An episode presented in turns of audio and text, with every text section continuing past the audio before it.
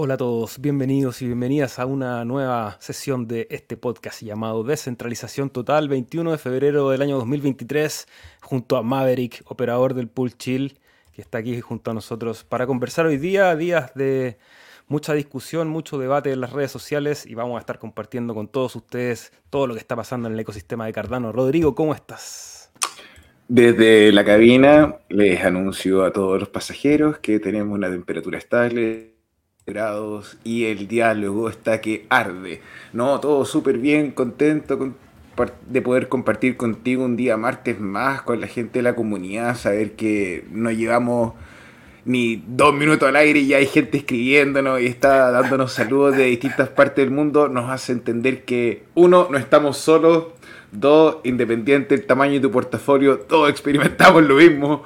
Tres, nos preocupa dónde estamos. Entonces les queremos dar las gracias a cada uno de ustedes por estar ya compartiendo con nosotros, interesados en entender en el debate sobre Cardano y poner en perspectiva, con toda la buena voluntad, que aún no se decide nada y que este es el mejor minuto para, conversar. Ni siquiera para decidir, para exponernos y para ver cuáles son las mejores formas de dialogar y obtener un resultado positivo porque dentro de cada interacción con las personas uno se nutre. Entonces hay que tener una dieta balanceada. Eso, mi perro. Excelente. ¿Se escucha bien ahí, Rodrigo? Perfecto. Hermoso. Ajustando el audio nos cuentan si estamos bien nivelados.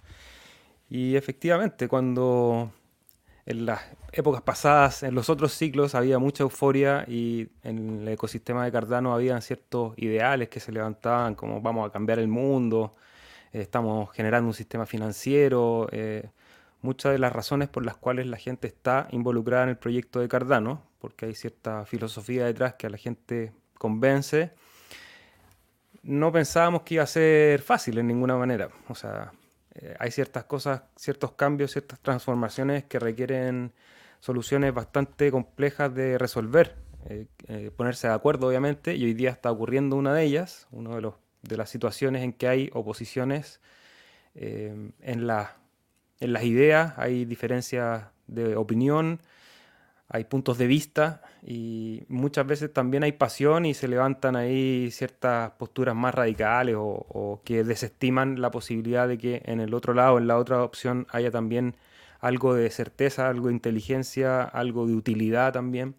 Y de eso vamos a estar conversando hoy día junto a ustedes porque la opinión también de la gente que se va conectando y nos va dejando su mensaje es fundamental. Nosotros vamos a dar obviamente nuestra opinión, lo que hemos ido aprendiendo durante estos días en las conversaciones que hemos podido participar también, nutrirse de las diferentes, de las diferentes comunidades, porque hay varias dentro de la, de la red de Cardano, y empezar a evaluar esas diferencias que existen de opinión. Y como dice Rodri, estamos en una etapa temprana, así que tomárselo como un como una oportunidad, más que un gran, una gran crisis en la red. O, o sea, estamos empezando a conversar algo que es complicado, que no, no se resuelve, por algo generó el ruido que generó, porque no es un, un problema sencillo. Entonces, van a haber posiciones distintas. El llamado, creo, me parece que es lo más saludable, es escuchar, ser, ser muy oyente, eh, ser muy preciso también, tratar de extraer efectivamente lo que se dice, los argumentos, eh, ojalá los, los, más técnicos, que son los que respaldan también el desarrollo de la blockchain. Y, de ahí empezar a, ejercer esta gobernanza, a ponernos de acuerdo y a compartir posiciones. Así que saludo a Maximiliano Ferri, ¿cómo estás? Aprovechando el feriado para verlos en vivo hoy. ¿Dónde es feriado hoy día? Yo supe que ayer, ayer era feriado creo en Estados Unidos, en Canadá. En tu corazón. porque en Chile Steak Po trabajamos 24/7 mirando tu delegación, cuidando tu steak. Efectivamente, sí. Yo, de hecho, el fin de semana no, no paré de, computear. Primitivo, hola, soy de los que compra, guarda y no mira en un rato. Me dio un microinfarto cuando vi el precio de ayer. Qué bueno no haberlo mirado hace tres meses. Soy fan de Rodrigo, igual uso gafas dentro de casa. Saludos, Primitivo. Bueno, creo que una de las estrategias de menos estrés y rentable de todas maneras en el ecosistema cripto, por lo menos se ha demostrado durante los ciclos, que es invertir a largo plazo, no comprometerse con ese, con ese monto que estás poniendo ahí en el, en el rango de 2, 3 años y claro, después vas a empezar a mirar y, y vas a poder ver ganancias si es que has hecho ese, ese, ejercicio. Víctor, ¿cómo estás? Buenas tardes desde la fresca Badalona. Buenas tardes, Cripsy. Llegué al cole que hay que aprender más. Aquí estamos. Muchas gracias. José Luca, bienvenido. Maverick, Jaime Posada, un gran saludo. Iván Dom también. Rodrigo cambia de camello, jajaja. Hola muchachos, acá firme desde Buenos Aires. Gracias una vez más por hacer esto. Gracias a ti Manu por acompañarnos, por dejar ahí comentarios. El primer piloto en cabina con transmisión en vivo, jajaja. Naranco, buena profe, saludos. Felipe, ¿cómo estás? En Noruega. Ray Trader, bienvenido. Esas gafas son por una buena fiesta que te pegaste. fiesta detrás de los números. Fiesta de, fiesta de teclados entre ceros y unos. No, resulta que el segundo antes de la transmisión me rasqué el ojo y creo que se me metió una pestaña adentro. Y no podía ver bien y estaba llorando. Entonces creo que lo mejor fue cubrirme la cara. Todos pensamos que era un asunto de estilo. Carlitos hace 18 horas, abre comillas, y las personas que odian a Cardano lo llaman culto. Me parece bastante mayor. El CS, que es el staking contingente o contingent staking, es una característica hipotética opcional que ni siquiera está en la etapa de SIP. Eh, SIP es el Cardano Improvement Proposal, las propuestas para mejorar el protocolo de Cardano. Y tenemos esa retórica descontando los últimos siete años de mi vida. Es algo agridulce ver crecer un ecosistema. Sí, mientras más crezca, las discusiones probablemente van a ser más álgidas también, porque hay, hay más visiones involucradas y van a haber visiones divergentes pero es un desafío, yo me lo tomo de esa manera, es un desafío que tenemos que sortear si tenemos esa aspiración de que Cardano se transforme en una blockchain que realmente preste ese servicio financiero global. Eh, vamos a tener estas discusiones de manera seguida, me parece, y es parte de la etapa de gobernanza. Recordamos que una de las cosas que diferencia a la blockchain de Cardano dentro de su roadmap ha sido esta construcción por capas y esa construcción por capa llega a uno de sus últimos desarrollos en la etapa de gobernanza, en donde la red, como es, una red que tiende a ser descentralizada, tiene que autodiseñarse para ver cómo se toman esas decisiones, cómo se gobierna esa red, cómo se, por ejemplo, esto que se está conversando ahora, en algún momento tiene que traspasar o no a la blockchain, a una cosa técnica. Entonces, ¿cómo vamos a hacer? ¿Qué herramientas vamos a utilizar? Para que de la discusión que tenemos aquí en este podcast pasemos a la discusión en Twitter, del Twitter pasemos a realmente tener una propuesta escrita y programada ante la cual la gente vota a través de qué mecanismos, los que tienen nada, etcétera. Entonces, estamos recién empezando esta conversación, que en algún momento va a llegar a ese punto en que la red debería tomar la decisión. Y, vamos a conversar aquí también de, de, esos roles, de esos protagonismos, porque claro, uno se imagina una red descentralizada como algo súper horizontal y homogéneo. Y en realidad, eh, no sé ni siquiera si esa es la aspiración, pero en la realidad, obviamente que hay actores más relevantes, hay gente que tiene más voz, hay gente que tiene más inteligencia para entender la blockchain y saber explicarla. O sea, nosotros somos súper nivel usuario. Rodrigo tiene una capacidad técnica mucho mayor porque está ahí operando un servidor, o sea, sabe más o menos qué es lo que pasa en el, en el código de qué pasa por su computador o por sus computadores.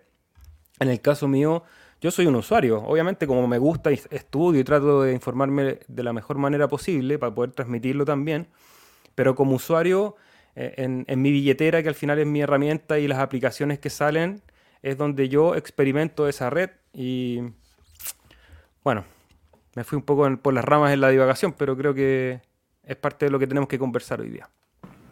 Y si ustedes no están enterados, hoy día, al final del podcast con nosotros, a través de Twitter, si no tienen una cuenta, este es el mejor minuto para hacerlo, va a haber una batalla de rap. Y ahí el Carlos va a enfrentar a todos y les va a decir, el staking contingente, el staking contingente, el staking contingente. No, vamos a resolver, vamos a tener un ejercicio de gobernanza bien interesante. Eh, no creo que estemos con, con un volumen de gente como los Twitter Space cuando estaba Sam Scam y eran miles y miles y miles de personas, millones de personas conectadas en la red, pero sí, a lo mejor lleguemos a los mil. Entonces van a haber mil personas a lo mejor, pero no importa, independiente del número que sea, se va a hacer un Twitter Space donde Charles Hoskinson, Polish Dumpling, que hay un influencer dentro de la comunidad para la, para la región de China que se dedica a hacer space donde entrevistan a la gente y el Rick de Digi que a lo mejor no es el mejor amigo de todos pero es una persona que tiene harto trabajo en la red eh, durante años ha estado empujando el proyecto y por ende bueno su posición está ahí y no es gratis así que respeto para todos y agradecimiento a las personas por gestionar este espacio. Eh, Así que esa es la razón de ser. Vamos a tener un debate de rap, un círculo de rap donde vamos a escuchar algo que no habíamos escuchado. Yo no he visto Vitalik rapeando con la gente, tomando decisiones o planteando ideas. claro, claro. No veo al señor Woods tampoco haciendo esto, ni al círculo de los desarrolladores de Bitcoin haciendo esto tampoco. Entonces, independiente del sin sabor, hay que entender que el viaje que estamos haciendo está bueno. Está bueno, es más avanzado de lo que había antes. Bueno, y este viaje nosotros lo compartimos a través de este podcast cada semana, día martes y viernes. Pueden poner su recordatorio si quieren que les avise cuando estamos en vivo. Hablamos de, para aquellos que se conectan por primera vez, el ecosistema Cardano sobre todo y todas las repercusiones que tiene en la industria de criptomonedas. Filosofamos, hablamos de música, de arte, de artes marciales y todo lo que también ustedes quieran conversar a través, del, a través del chat. Salimos por los canales de Facebook, de YouTube, de Twitch, de Twitter y de Odyssey, que de hecho ahí se me abrió la pantalla porque quería ir a saludar a Nabucodonosor ahí que nos está mirando en, en esa plataforma. También estamos en los canales de podcast. Y mm, ¿A dónde me quedé, Rodrigo? Andrés León, ¿cómo estás? Saludos a Martín Pujato, Argentina. Jaime nos dice que hay que pensar en comunidad y buscar un punto de balance. Autónomos, ¿cómo están? Saludos desde Torres del Paine con un viento que te lo encargo. Sí, una de las características de la Patagonia en ese lugar que es Torres del Paine es, eh, del Paine es el viento. Recuerdo cuando chico fui una vez y una cuestión así. te puedes apoyar en el viento, literalmente. Mabel, ¿cómo estás? Lo mejor de lo mejor, muchas gracias. Saludos, Individuo Digital. digital. Llegué con la enfermedad de la, del trabalengua. Ahora sí, desde mi barrio Pelotillé voy viendo el mercado tranquilo, entre comillas, conociendo algo más sobre el staking contingente. Hoy día vamos a seguir hablando de ese staking contingente y preparándonos para participar también, invitarlo a usted a participar en el Twitter Space que va a ser en 45 minutos más más o menos, así que tenemos un momento para hacer la previa, para ir calentando ese ambiente de discusión. Saludos a Rodrigo, te dice Manu, no te quedo para un vaso. Dime que tienes todo de nada sin decirme que tienes todo de nada. Hola amigos, ¿cómo andan? Saludos Liam. Me voy de vacaciones y se complica todo. ¿Qué pasó? Stake de contingencia, what the fuck. Te echamos de menos en la gerencia, Liam. Hay unos mails que te están pidiendo la opinión sobre qué crees tú del stake de contingencia. Y a lo mejor si alguno de ustedes no está enterado, esto es una buena oportunidad para recordar que la idea del staking de contingencia nace el año 2021 a través de un cambio en la regulación en Estados Unidos que trata de implementar la política del KYC. La política del KYC nace el año 2001 a través de la enmienda patriótica en Estados Unidos que viene a ser una política que se llama Conoce tu cliente. Esta política tiene objetivos súper claros, como no queremos que los traficantes ocupen herramientas financieras, no queremos que los eh, trabajadores, tratos de blanca, usen eh, herramientas financieras, no queremos que los delincuentes, no queremos que los terroristas. Y así de repente Estados Unidos empezó a meter un montón de gente que a lo mejor ante nosotros a los podcasts no son todos terroristas. Claro. O no sé, pero eh, ante esta como como eh, cuando uno le da la mano y se toman el codo, el brazo o se sientan al lado, ese es el temor que tiene la comunidad que al momento de tratar de hacer una cierta clase de compliance o eh, poder trabajar dentro de la regulación, el brazo maligno de Mordor eh, se extienda y escriba algo que no tiene sentido y nos obligue a hacer cambios en el parámetro de la red. Hasta la fecha, la idea del staking contingente no responde al KYC puntualmente a la necesidad, pero sí puede implementar esta herramienta. Ahora, para quienes no lo sepan, que está todo bien, nadie tiene por qué saberlo. La plataforma de Cardano, a través del metadata, ya tú podrías incluir transacciones que incluyan, por darte un ejemplo, una identidad digital descentralizada que contenga un KYC. Ya eso es una realidad. Productos como Atala, productos como IAMAX ofrecen estas soluciones. Ahora, ¿dónde está el truco o el debate? Es que el protocolo en este minuto para hacer la delegación funciona de forma unilateral tú decides delegar en un pool y no hay nadie que te pueda hacer nada, ni para bien ni para mal. Ya hemos hablado de la censura, ahora déjame hablarte del otro lado. A ustedes puede que no les parezca familiar, pero el año 2021 vimos un whale attack a Alexandra Hulk. No voy a decir el nombre del pool de ella porque ya está al borde de la saturación, pero en su minuto había recibido un ataque de una ballena ya estando en los 60 millones y la ballena obviamente eh, provocó que muchos delegadores salieran del pool porque iban decremento las recompensas. Entonces, una forma de proteger, por ejemplo, el rendimiento que tiene como objetivo el pool podría ser una forma de proteger esto. No lo sé, estamos planteando alternativas de la conversación y a lo mejor algunos de ustedes no se habían planteado este ejercicio. Por eso lo traigo a colación. Entonces, sea bueno, sea malo, vamos a escuchar las posturas en el debate y, bueno, Liam responde esos correos de la oficina porque te vas de vacaciones y no sabes lo que es el staking contingente. What the fuck. y podemos seguir dando vuelta un poco qué es lo que significa, cuáles podrían ser las implicancias, pero antes de eso vamos a pasar la publicidad rapidito. Chile Stake Pod es el pool en el que trabajamos junto a Rodrigo. Toda la información en chilestakepod.cl y lo pueden monitorear en cualquier explorador como si explorer.io, 5.75 millones de ADA delegados y en el último Epoch, verificando bloques ya de manera consistente, llevamos dos de los 4.88 posibles, Epoch 395 Cuéntanos, Oráculo, ¿qué viene para el futuro del el pool chill? Ya, a ver, ¿cómo te lo digo? Esto es como cuando tienes tú la conversación con el padre de tu novia antes que hubiese WhatsApp. Una conversación difícil, pero no hay mucho que explicar. Resulta que el protocolo en este minuto nos ha dado una racha con menos, eh, por así decir, menos bloque. Pero el mínimo de ahora no es un bloque. El mínimo de ahora están siendo tres bloques. Entonces, eh, es un periodo difícil, obviamente, sí, de la faga flaca, pero ahora que hemos conquistado 5 millones, casi 750 mil en delegación, obviamente nuestros tiempos de vacas gorditas van a ser más amorosos para los amigos veganos y para los que les gusta la parrilla. Eh, hablo de las bondades del protocolo. Eh, así que vamos bien. sobre lo que se va a pronosticar para el próximo época, les cuento el viernes. Excelente. Y empezamos con las noticias y con la información que tenemos preparada para ustedes. Primero, dejarlos invitados, como les decíamos en un comienzo, a este Twitter Space. Lo pueden ver en mi Twitter, indie-digital, si ahí dejé el link, o directamente en el Twitter de Charles. Va a haber muchas personas, obviamente la conversación va a estar en inglés, pero con Rodrigo vamos a participar. Sería entretenido que toda la comunidad de habla hispana también pudiera estar presente ahí para que tengamos más oídos, así como cuando hablamos de este cerebro colectivo de neuronas que es el cardumen si más escuchamos, más personas escuchamos, podemos extraer más, más ideas relevantes de esa conversación, buenas traducciones y debate para lo que va a ser en nuestra sesión del día viernes y así tenemos más información con todos los que estamos aquí presentes. Así que todo invitado, esto va a ser justo cuando termine este podcast, así que hoy día vamos a terminar exactamente a las 16.30 horas de Chile, UTC-3, para pasarnos a este espacio en el Twitter, así que todos invitados, vamos a estar junto a Rodri. También otra invitación antes de pasar a las noticias quiero dejarlos para mañana. Está el town hall del proyecto de Catalyst. Es un town hall que se hace toda la semana. Así que los que quieran participar, voy a dejar ahí el link. Creo que es interesante también involucrarse en las conversaciones de Catalyst. Cuénteme. Hagamos una apuesta. Si tienes que tirar una moneda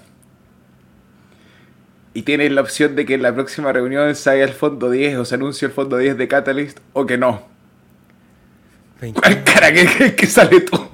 Yo creo que, yo creo que faltan un par de semanas. ¿eh? Por, lo menos todo ha estado muy silencioso. Nada me hace sospechar de que vaya a haber un, fondo 10 ahora en las próximas semanas. Gente en su casa, si ustedes nos acompañan en los podcasts y están interesados en participar del proyecto Catalyst, nosotros hemos insistido a la gerencia de IOG que lleven adelante el fondo, pero parece que como Liam no responde en los correos, entonces no, no sabemos qué es lo que ocurre. Eh, aún así es interesante participar, como decía el SEBA, de la comunidad y estar al tanto de los desarrollos. Todo este periodo que hemos pasado sin el fondo que venía, el fondo 10, hemos visto reportes de los proyectos, actualizaciones de la plataforma, así que de seguro el proyecto Catalyst va a seguir evolucionando y más que mal ser pioneros en esto en el primer año, en el segundo año, en el tercer año, eh, es algo que le vamos a poder contar a nuestros nietos en el futuro y decir, nosotros estábamos participando dentro del primer fondo descentralizado de gobernanza del mundo en blockchain. Eso. Y estamos leyendo libros también, uno de los primeros libros que habla del ecosistema de Cardano. Quería mostrar esta noticia porque Charles lo estuvo comentando ayer precisamente este nuevo producto que nace en la red. Me parece interesante, Rodri. ¿A ti? la idea, había una idea que es hacer un libro que se llamara Mastering Cardano, o Masteriando Cardano, o Manejando Cardano. Y resulta que, por lo que nos enteramos en el live que habló Carlitos, eh, al profesor, al académico que se le encargó este libro, se enfermó y no pudo continuar su trabajo. Entonces, un miembro de la comunidad llamado John Green, el señor verde, eh, no, ni siquiera es Green de verde, pero el señor, el señor Greeny, John Greeny, el señor Greeny hace este libro como miembro de la comunidad y está en Amazon por si alguno de ustedes lo quiere comprar. Eh, probablemente la plataforma sea capaz de distribuir hasta su casa sin ningún inconveniente. Eh, déjenle un review, déjenle eh, notas al respecto si es que ustedes piensan que hay dudas, que no explica bien o hay cosas que mejorar, porque esa es la invitación, más que mal es a construir. Así que unas felicitaciones a John y, bueno, qué rico que sacó su proyecto adelante. Eso. Y otro proyecto que sigue adelante es el nuestro, el que hablamos aquí cada semana, porque el TBL, que es el Total Value Locked, el valor total bloqueado en la plataforma de Cardano, ha tenido una buena racha alcista. Estamos en este momento en 300 millones de dólares en las distintas plataformas DeFi que están funcionando en la red. Todavía sigue estando en el número uno en capitalización MinSwap, con 40 millones. Son de todas maneras proyectos pequeños, pero el crecimiento es bastante pronunciado, Rodrigo. Eh, y ya estamos a 24 millones que nos faltan para pasar el ATH, así que felicitaciones ahí a todos los holders, a las personas que usan los servicios DeFi en la red de Cardano, en particular, ya que se ha hablado de MinSwap en el pasado, yo quiero hablar de Indigo. Yo en este minuto Estoy haciendo staking de mis tokens India en la plataforma de gobernanza y estoy votando por los proyectos y estoy recibiendo pagos en nada por hacer staking con mis tokens India. Y solo quiero decir algo, a pesar de la volatilidad del token, la distribución de este está mejor que la del pool. Así que si ustedes quieren acumular hadas de otra forma, eh, pueden utilizar el protocolo de Indigo que está bien, está bien cool, está bien chévere. Chévere, qué chévere, qué chévere, qué chévere, qué chévere, qué chévere, qué... Uh, uh, y tenemos noticias de Book.io, porque la plataforma Book.io, que es una distribuidora de, libros, ese es su objetivo, lanza su aplicación en Google Play. Claro, bueno, ya todos saben que, que en Mac, ¿cómo se llama? En iOS, en la Apple Store le están cobrando a los desarrolladores por cada servicio que sacan, entonces... Eh, primero vemos el despliegue en Google Play de Book.io. Eh, lo bueno o lo cool o lo entretenido de esta aplicación es que le va a permitir a los usuarios poder los libros en NFT desde cualquier lado. Antes a lo mejor tenían que hacerlo solamente de su casita. Así que nada, cómo avanza la tecnología y cómo va en el despliegue de esta, eh, casos de uso que pensábamos al un principio que eran a ser hipotéticos, poco a poco se van convirtiendo en cosas reales. Y tenemos esta, este calendario, Rodrigo, porque algo nos querías comentar sobre el panel de gobernadores de la Reserva Federal. Ya, mañana, bueno, hemos visto que en el mercado hay un montón de volatilidad, así como que el dólar está consolidando en un espacio y como que dice, tengo ganas de subir, y el Bitcoin dice, yo también, y están peleando ahí entre las barras, quién sube en este minuto. A pesar de que no es una reunión oficial desde la perspectiva que se declare el número, la subida de intereses, el día de mañana va a ser un previo, el anuncio de un anuncio. Entonces probablemente el mercado eh, esté auditativo antes de ver las palabras de nuestro compadre Jerome Paul, Jerome Powell, perdón. Jerome Paul. Eso. Eso, Rodri, vamos a. No, Ahí sí. Vamos a seguir conversando con nuestra audiencia, Jesús García. Jesús García, buena, ¿es conveniente comprar a... Mira, Jesús, esa conveniencia solamente la puedes evaluar tú, en tu conciencia, con la información que tú manejes. Nuestra misión acá en este espacio es poder entregar esa mayor cantidad de información posible para que ustedes tomen las decisiones en base primero a un plan. Creo que si uno tiene un plan de compra, eh, uno sabe más o menos en qué precio va a comprar, porque sabe también en qué precio piensa vender o para qué va a usar ese dinero o cuándo va a necesitar esa liquidez. Entonces, en base a ese plan, eh, tú puedes decidir si es buen momento o si es conveniente comprar ADA. Si ves el gráfico, aprovechando ya, ya que estamos, eh, para poder dar una respuesta no tan vaga y no tan difusa, porque obviamente yo, yo, sé que ustedes quieren saber, sí, voy a comprar porque está a los mejores precios, aunque esa información en el detalle no se las puedo dar porque nadie la conoce. Sí podemos ver el gráfico de ADA con dólar y, por ejemplo, podemos evaluar en este momento, déjame borrar, limpiar un poquito esto que estaba haciendo análisis técnico. Para los que quieran seguir el análisis técnico en el, en el Instagram, bien digo, de Individuo Digital, estoy todos los días haciendo una lectura ahí rapidita del precio para hacer el ejercicio también de hacerle el seguimiento al activo de ADA.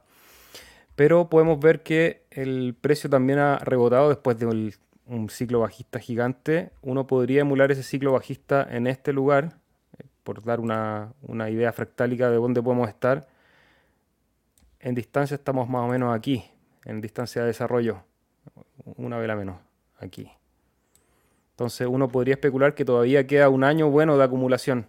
Hasta en el ciclo anterior fue desde, estaríamos en julio del 2019 y ya sería bueno en julio de 2020 tener un buen lugar que es donde empieza a armarse también el siguiente ciclo alcista. Ahora, eso es imposible de predecir, obviamente nosotros podemos solamente especular cuál podría ser un movimiento alcista si pensamos que el mercado sigue a la baja durante este año. Quizás a mediados del próximo año podemos ver un bull run, un ciclo alcista que imaginemos pueda repetir lo que fue el ciclo alcista anterior. Ni siquiera vamos a tomar la mecha, vamos a tomar el cuerpo de vela para ser un poco más conservadores también. Y que eso ocurra y nos lleva a un precio de 18 dólares, por ejemplo, no es descabellado, tampoco es algo que podamos predecir, eso es imposible pero eh, el análisis técnico nos podría informar esos precios. Ahora. Dilo de nuevo, Seba, porque eso. algo me pasó como el infarto de primitivo arriba cuando dijiste los precios. Claro, en realidad me pasé, ¿cuánto dije? 18, 20. Claro, esto es en logarítmico que también distorsiona un poco la posibilidad de crecer tanto, pero podríamos eh, ser más conservadores y hacerlo en un gráfico no logarítmico. Todo va a depender obviamente de la adopción y todas esas cosas que se están discutiendo hoy. Creo que parte de, los argumentos que hay en pro y en contra del staking contingente es cuál es el nivel de adopción que necesitamos y qué tenemos que hacer para tener esa adopción.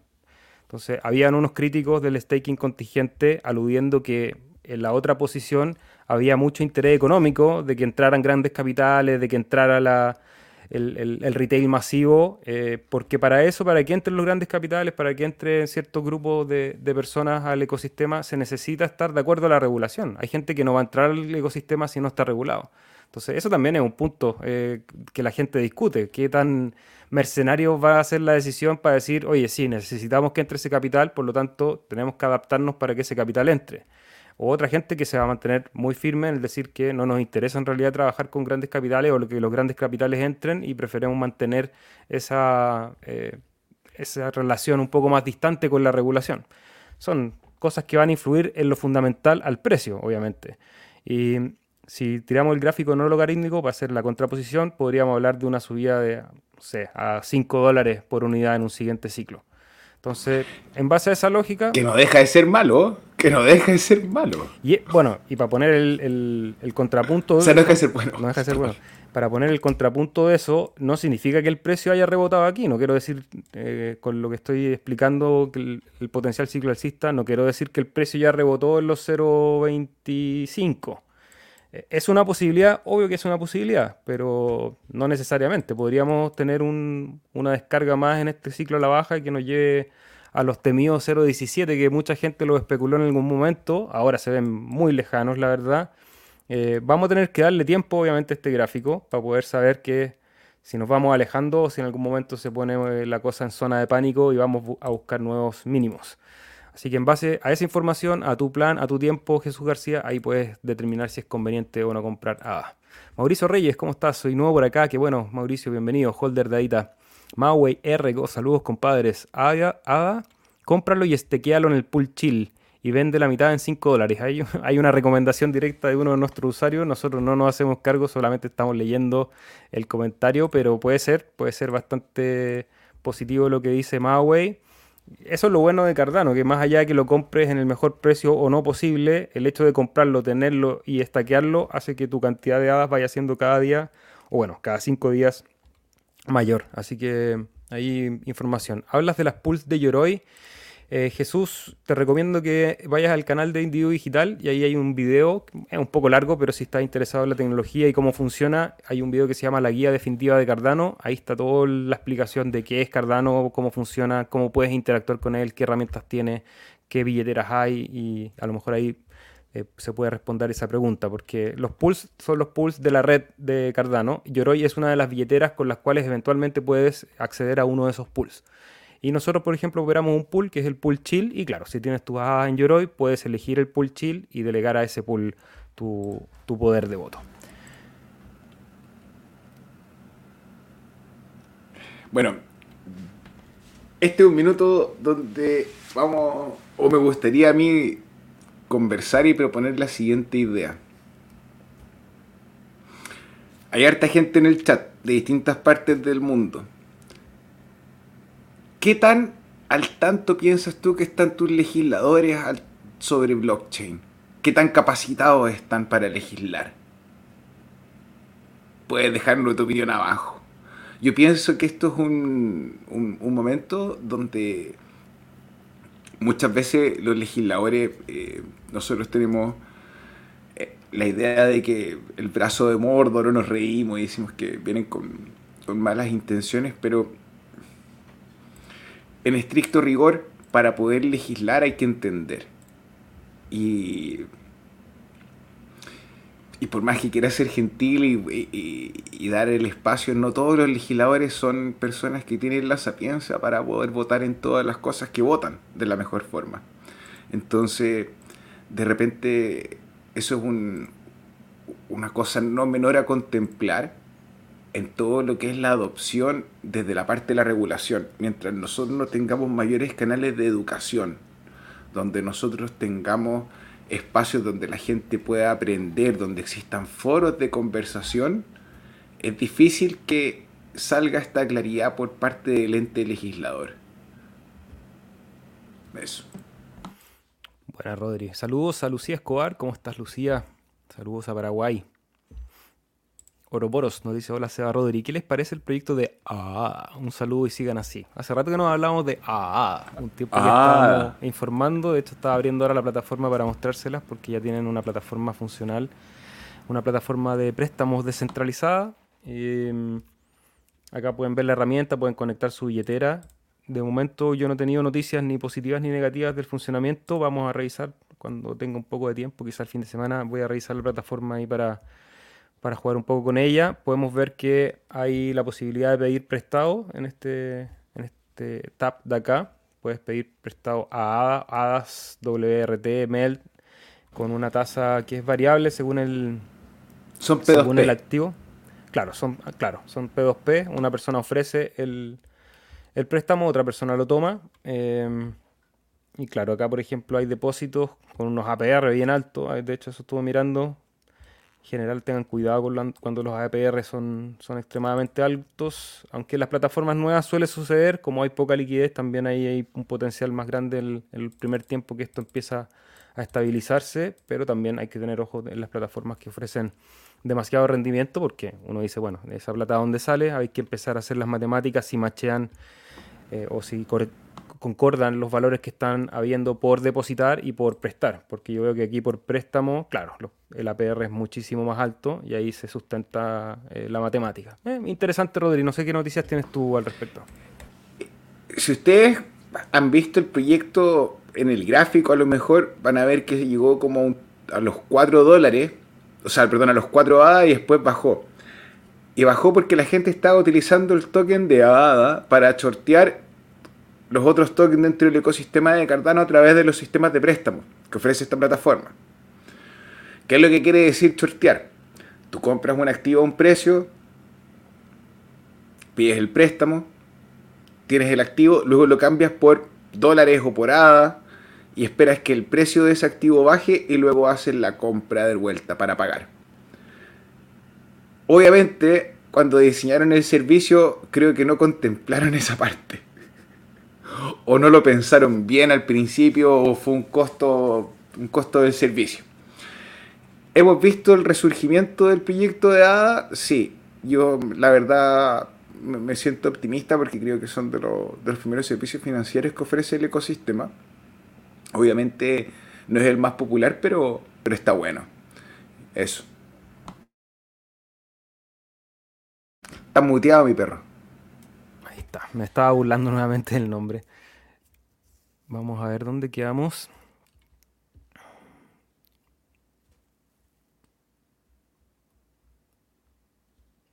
El factor de suerte puede variar, dice Jaime, explicando ahí un poco de por qué cambian los bloques que verificamos en cada época. Saludos Bianca. Lucía, creo que uno o dos estarán medianamente capacitados, para no decir ninguno de ellos están preparados. Aparte de eso, deberían tener la capacidad de convencimiento para influir en los demás. Y eso es un factor súper importante porque los discursos basados en el miedo para contraargumentar son siempre los más fáciles de tomar. Entonces, sobre todo cuando tú le estás hablando a una persona de una herramienta financiera y y bueno, digamos que cuando todos parten con el, con el, haciendo su propia investigación, eh, no todos salen con Scamp, pero, o, llegan a ellos, pero están en la vitrina. Entonces, claramente la persona que no tiene la formación, no tiene la dedicación, probablemente, como dices tú, pueda llegar a ser hasta incluso una mala influencia. Bitruit Salamanca, antes que hable de la... Ah, antes hablé de la quema de hadas, parece que en un capítulo anterior. Me disculpo, se trata del fee switch, bloquea hadas y MinSwap para siempre, que no es quema, aunque sí salen del mercado para siempre. Claro, que eso hace que el token de MinSwap eh, pueda ser un atractivo comercial bien grande. Felicitaciones, Bit. En cuanto a la blockchain, nos dice Mauricio Reyes, el desconocimiento es fuerte. Entonces, siempre la legislación en estos temas los evaden o simplemente no se aprobarán. ¿En qué aspectos creen que sería fundamental importar blockchain en un país? O sea, desde los sentidos, por ejemplo, el libro de auditabilidad, partiendo desde la identidad de las personas, como tú podrías dar, proveyendo un mejor servicio a la seguridad de los datos, podríamos legislar o sea, podríamos utilizar la tecnología blockchain para los sueldos de los legisladores, podríamos utilizar la tecnología blockchain para auditar, por ejemplo, jugando, para toda la industria que pueda tener una repercusión en el ecosistema, mediante todo lo que ingresa en bodega como insumos de producción versus todo lo que sale como desecho o producto de segunda o tercera mano, eh, en base a todos los productos que salen como desechos derivados de su producción original. Ahí está bien la idea. Entonces, poder hacer todos estos match, como en lo que son las industrias como la minería, salmones, son ejemplos que yo puedo ver en mi, en mi localidad. No sé, no sé qué piensas tú, Seba. Sí, me parece que ese es la, el potencial uso que tiene, sobre todo resolver ciertos temas burocráticos y de transferencia de valor que hay en los estados. Eh, ahora, claro, con la discusión que se abre hoy día, eh, uno puede influir, o sea, o no sé si influir con la, con la opinión, pero eh, mostrar un poco de tendencia, obviamente que con los argumentos que se exponen, porque uno dice, bueno, si hay interés en que adopten eh, ciertos usos en la blockchain, eh, los países o los estados, que son en este momento grandes estructuras que obviamente que se mejorarían con la blockchain. Y ahí está la pregunta, ¿tenemos ganas de que Cardano se involucre en esas soluciones o nos vamos a alejar de esas soluciones porque no queremos tener ningún contacto con la regulación?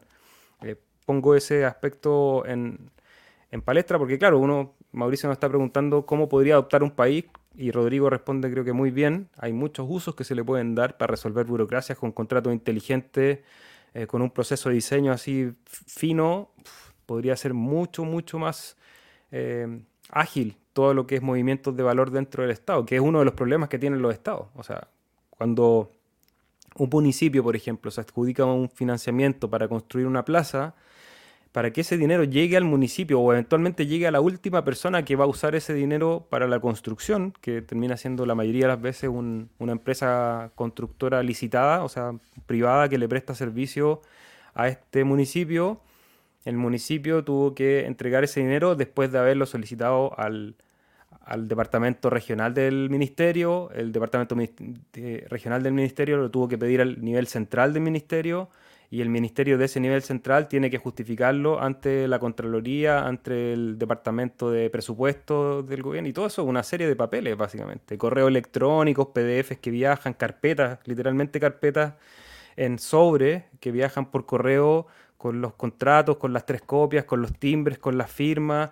Entonces, claro, o sea, si uno contratara a un grupo de desarrolladores eh, y con las herramientas que propone la blockchain le dice, por favor, resuélveme esto, te aseguro que en pocos años podría haber un sistema súper eficiente en que cada persona en ese departamento tiene un ledger o tiene una, llave digital que al final es el, reemplazo de la firma y el timbre. Entonces, y eso va a requerir que haya una identidad detrás de esa llave, porque necesito saber que es el ministro no sé cuánto que, firma ese documento.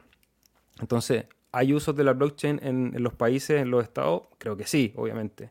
Eh, pero también va a ser parte de toda esta discusión que está comenzando hoy día respecto a cómo nos vamos a relacionar con esas legislaciones. O sea, perdón, Seba, pero solamente para terminar el punto en la guinda. Imagínate todas las licitaciones, tú pudieses colocar los fondos en un contrato inteligente. Ahora, yo soy el legislador y tengo que decidir qué nivel de riesgo le ofrece a mi infraestructura los contratos inteligentes y me meto en la internet y veo hackeo en Ethereum hackeo en Polygon, hackeo en Matic, hackeo en Solana o exploit, utilizando la palabra correcta en realidad, no hackeo, exploit en los contratos o en las plataformas. Eh, es difícil, es difícil. Y, claro, y esa es una buena pregunta, Seba. ¿Queremos que Cardano se meta ahí? ¿Está hecho Cardano para meterse ahí? ¿Está en el white paper acerca de la posibilidad de trabajar metadata dentro de las transacciones como el KYC? Si usted no ha revisado el white paper de Cardano, esta es una bonita oportunidad antes de meterse a debatir. Raúl dice que en España cree, o él nos comenta desde España, creo que hay un mínimo de conocimiento aquí por parte de los legisladores referente a la blockchain. Seguirán lo que, dice, lo que decía el Banco Central Europeo. Esperemos que vean potencial que tiene y estemos a la vanguardia. Sí, lo, de todas maneras, las instituciones y, y, los organismos internacionales ya están muy al tanto de las criptomonedas, conocen el potencial me da la impresión por los textos que uno lee, la información que, van saliendo. De hecho, quería agradecerle al Mauro que subió el otro día un, artículo bien interesante que no lo traje para compartir porque no lo he terminado de leer, pero lo tengo aquí para compartirlo con ustedes también, que es un informe del Fondo Monetario Internacional. A ver si lo encuentro. Respecto a las criptomonedas y también a la perspectiva que van a tener respecto a la CBDC. Entonces vamos compartiendo pantalla aquí, agradecerle a Mauro, que también es un embajador de Cardano, que compartió este documento. Acá está. Show this Se los voy a copiar en el chat para que lo puedan ir a leer. Entonces, es un reporte del Fondo Monetario Internacional sobre los criptoactivos, los CDC. Hablas de los riesgos, de los pros y de los contras, cuál debería ser la, la posición que tienen los estados con, con el uso de las criptomonedas, eh, cómo ha cambiado la estructura o la relación de los estados con, las criptomonedas después de que Bitcoin fue adoptado como moneda de curso legal en El Salvador. Entonces, las grandes instituciones están súper al tanto y, si bien muchas veces parece que están en una guerra contra este ecosistema, eh, si uno hace una lectura un poquito más desapasionada, lo que están haciendo es tantear el terreno y, y obviamente que van a poner muchos frenos, van a ir con el freno de mano tirado de cierta manera, Primero, para poder obtener beneficio de las posiciones que ellos puedan ir adquiriendo. Y segundo, para ir reconociendo esto, porque me parece que ponerle el freno les permite también tener más rango de acción. Porque en algún momento si dicen, sí, las criptomonedas son, lo que resuelve el problema, eh, se va a ir todo el mundo ahí y ellos no van a tener esa capacidad de absorber todo lo que hay que legislar, todo lo que hay que regular. Entonces creo que es el proceso un poquito más paulatino lo que va a ir ocurriendo como decía la canción de la Versuit, ellos tienen el poder y lo van a perder. Ellos tienen el poder y lo van a perder. En agosto nos dice Lucía del año pasado el presidente vetó la ley de criptomonedas. ¿Eso en Paraguay? Eh, sí, en Paraguay efectivamente el presidente, a ver, el Congreso había, el Senado, perdón, había sacado, o el Congreso, bueno, habían entregado una ley en pro de las criptomonedas, el presidente lanzó un veto y trataron de volver a reactivar la conversación y no pudo revertir el veto el Senado, eh, creo que esa noticia fue en diciembre. Ya está cerca entonces. sí. quizás, claro, no va a pasar la primera, obviamente algo muy nuevo, muy rupturista, pero está ahí.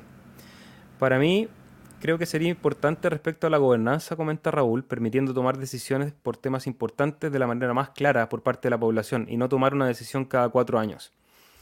Sí, ese, es el gran, gran, gran desafío de esta etapa en el desarrollo de la blockchain y Cardano está empezando a trabajar en ello, es cómo nos ponemos de acuerdo. Porque es fácil ponerse en la posición, yo sé que, y lo comentaba con Rodrigo antes de empezar este podcast, en este ecosistema y en la industria de criptomonedas, eh, respecto a los orígenes ideológicos de los participantes, hay mucha gente que tiene visiones muy libertarias de cómo se debería resolver los problemas colectivos, ¿ya?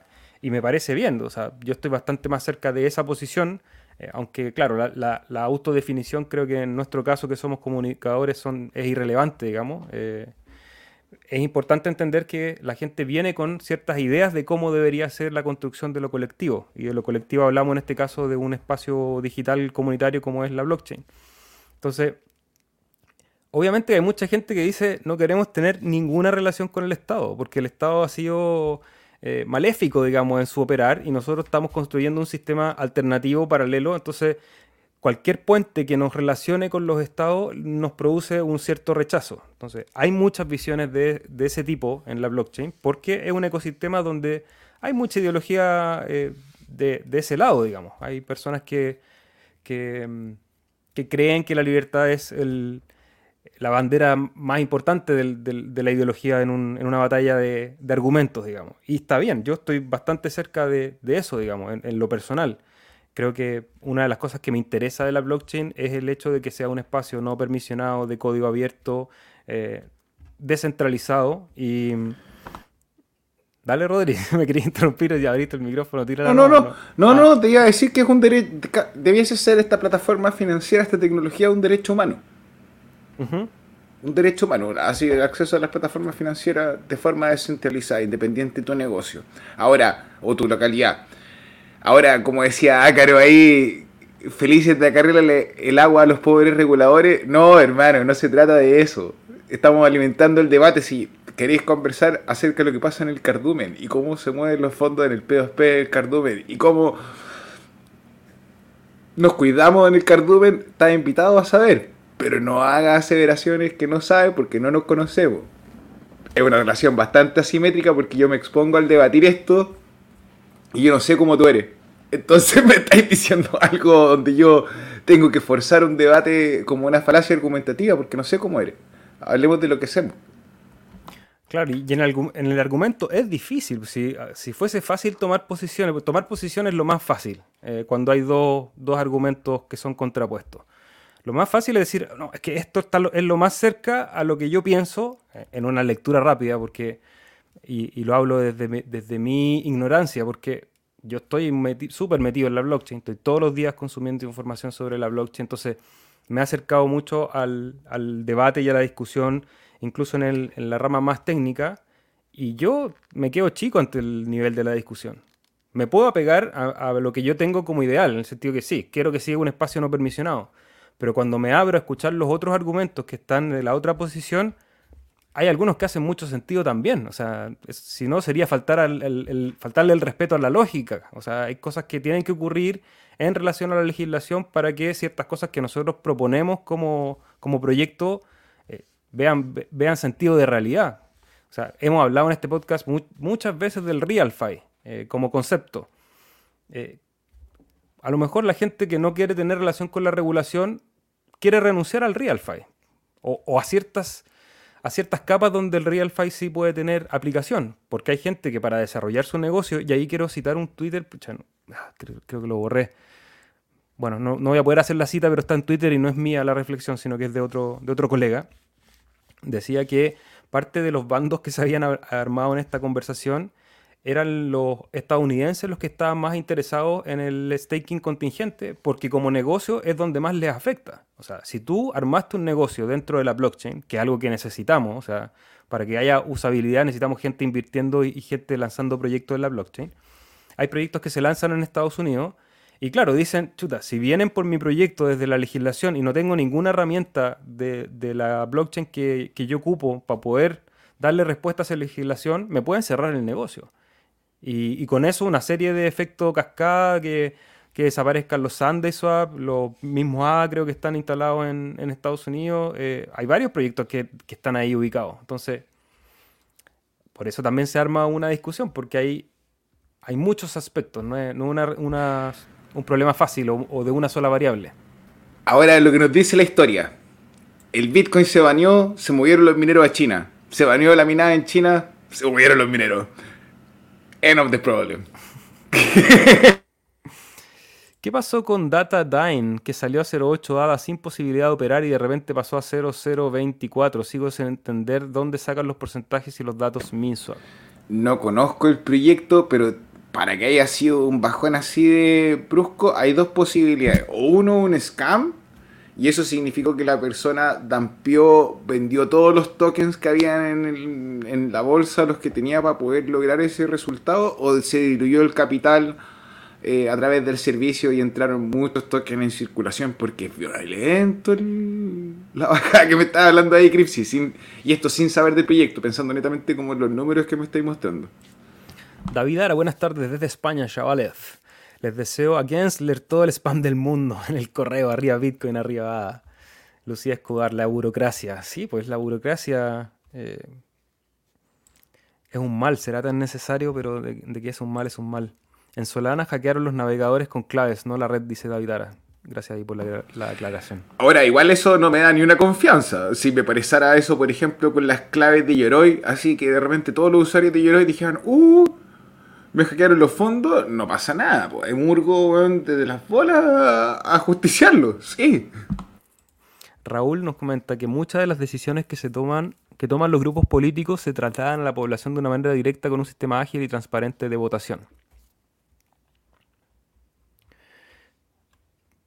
pasa que no van a poder hacer sus negocios.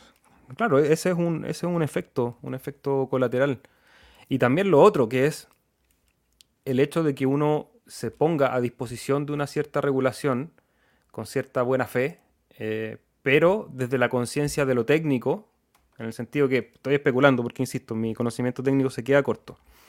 Pero estamos hablando que el staking contingente, por lo menos como está planteado hoy, es una opción.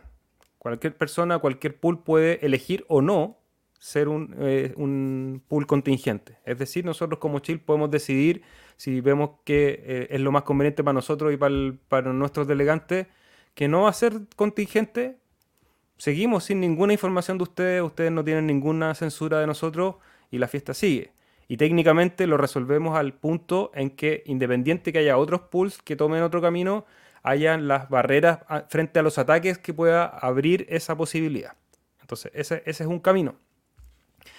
Eh, pero claro, hay gente que sí quiere hacer negocio y que por algún motivo necesita tener alguna relación con sus delegantes, alguna relación directa de conocimiento, insisto, no, no necesariamente del KYC como nombre, apellido, foto de carnet, huella digital, no, simplemente a veces una comprobación de edad o una comprobación de país, por ejemplo. Es todo lo que necesito para hacer negocios contigo, saber que estás en Chile y no en Argentina por X motivo. A lo mejor yo te estoy enviando un producto físico y solamente por conveniencia necesito enviarle a la gente que está solo en un territorio. Cosas de ese tipo y bueno, eh, la cantidad de ideas de, de escenarios posibles ha ido aumentando. Ya hablaron de las organizaciones, de las ONG, Hablaron de los políticos incluso, que generó bastante tirria ahí, si es que un político quería levantar su pool como una medida de campaña. Y claro, hubo gente que al tiro saltó, es como, pero ¿cómo vamos a darle espacio para que los políticos tengan un pool? Como negándole también la posibilidad a otro que use la herramienta. Es como ese... Ahora, ¿Mm? no tengo una fan, una buena voluntad ahí hacia esa declaración, pero probablemente si los políticos descubriesen que a través del pool de Cardano pueden financiar sus campañas sin dependerse de su fondo, habría muchos pools de Cardano y probablemente la legislación apoya a Cardano. como que no, no, no, es que esté diciendo vamos por los políticos, vamos a ofrecerle a todos los partidos políticos a el servicio de staking en Chile. No, no me interesa, pero, pero si se abre el diálogo y es una buena herramienta. Yo creo que es una tremenda referencia y de súper cerca. Bueno, quedan cinco minutos para que empiece el Twitter Space, en el cual vamos a ir a escuchar a la comunidad de Cardano respecto a este debate que hemos querido ir calentando aquí en español, sobre todo la conversación va a ser en inglés. Los voy a dejar invitados para el día viernes para vamos, Vamos a conversar en este espacio de todo lo que aprendamos hoy también de ese debate para seguir alimentándolo. Em, si les gustó este material, déjenos un like, un fueguito, un corazón, dependiendo de donde lo estén viendo. y si no, igual. y si no, igual, déjenos acá su comentario, que igual estamos dispuestos a conversar. Claro, y si alguien les pregunta, oye, ¿qué está pasando en Cardano? Compartan el link, ayúdenos también a que esta información siga extendiéndose por el internet. Saludos Felipe Riot, ¿cómo estás? Gran trabajo, muchas gracias. Retomando el canal. Vengo retomando el, canal. Ah, bacán. IMF, ese informe no es de la posible Mission Force. Desconozco, lo dejé ahí en los links. Otro tema álgido son las brechas tecnológicas y cómo interactuar con los que ya tienen regulaciones. Como dice Felipe, felices de acarrearle agua a los pobres reguladores, nos dice Ácaro.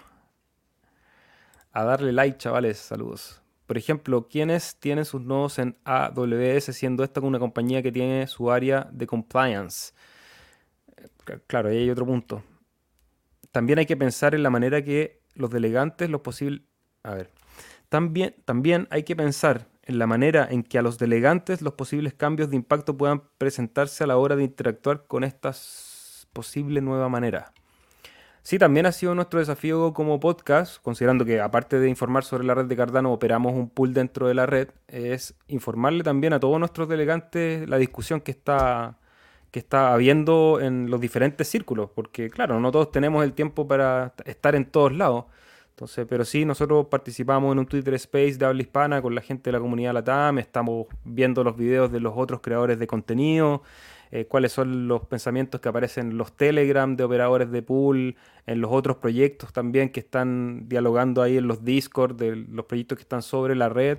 Entonces, tomar esa información, tratar de entregarla eh, lo más neutral posible, por lo menos en una primera instancia, cosa que tengamos un abanico de colores de argumentos para después poder decir, ya, sabéis que me voy armando ya mi criterio, voy siendo crítico con todo lo que se habla, puedo separar el polvo de, lo importante y, y después, bueno, tocará decidir seguramente en un momento, quizás no ahora, probablemente van a pasar hartas cosas antes de que se tome la decisión sobre esto. Primero faltan los de reps, claro, falta, falta Voltaire, faltan los de reps una serie de ejercicios de gobernanza que se van a ir planteando en la red. Saludos a Kutsi. Cryptsi dice que la libertad no es nada sin responsabilidad. No veo la blockchain como una forma de ocultarme, más bien una herramienta para que las cosas se hagan bien, transparentes y descentralizadas. Ahí hay otro punto de vista bien interesante de Cryptsi. Es que descentralizado y regulado pueden ir de la mano, pero descentralizado no quiere decir anónimo, pero sí seudónimo, nos dice Andrés. El pelado Gensler es un corrupto hasta la médula, dice David. Y la niña de Warren también tiene la, la bolilla clavada con la blockchain. Oye, quedan hartas preguntas todavía. Voy a ir rapidito. Todo el cardumen al space, dice Maximiliano Ferri. Si quedan dos minutos, vamos a terminar de saludar, cerramos transmisiones y nos vamos todo al space. Cabros, ¿por qué Cardano? ¿Por qué el interés y la fe puesta en este proyecto? Nada en contra. Yo soy pro Cardano. Porque, bueno, uno le ha dedicado tiempo a estudiar eh, blockchains en, en el ecosistema y, la que genera más interés en muchas áreas es Cardano. Y por eso, bueno, hay hartos videos donde puedes ver en detalle cuáles son los valores y los pros que le vemos a la red. Mauricio, conectémonos el viernes para conversar esto, porque va a ser interesante, porque obviamente una de las cosas que es atractivo de Cardano para todos, aparte de que estaba en el top 10 desde su creación y que si salía un ratito volvió, no se demoró nada en volver, aparte de que tiene programación funcional, aparte de que desarrolló contrato inteligente del modelo UTXO, tiene una comunidad hermosa, brother. Y aún así, falta por conversar. Y lo que va a pasar ahora, eh, Mauricio, creo que es una de las cosas por las que le tenemos fe, y, y digo fe con las comillas que también le pones tú, porque yo no soy en general un hombre de fe, soy más bien racional, trato de tomar las decisiones respecto a lo que la razón me informa. Y lo que va a pasar ahora en el Twitter Space, voy a poner el link justo en este momento para que vayamos para allá. Vamos, vamos a ver, vamos a ver, quizás me equivoco, pero tengo la sensación de que va a ser uno de los space más grandes en el ecosistema de blockchain y, y, eso significa algo, significa que hay mucha gente que quiere enterarse, quiere participar y quiere ser actor protagonista de esta transformación. Y hay gente ahí que está, que no conocemos y que vamos a ir a conocer ahora. Ahí en la pantalla está el link para que vayamos todos, Rodri. Y en 30 segundos más nos vemos allá, compadre.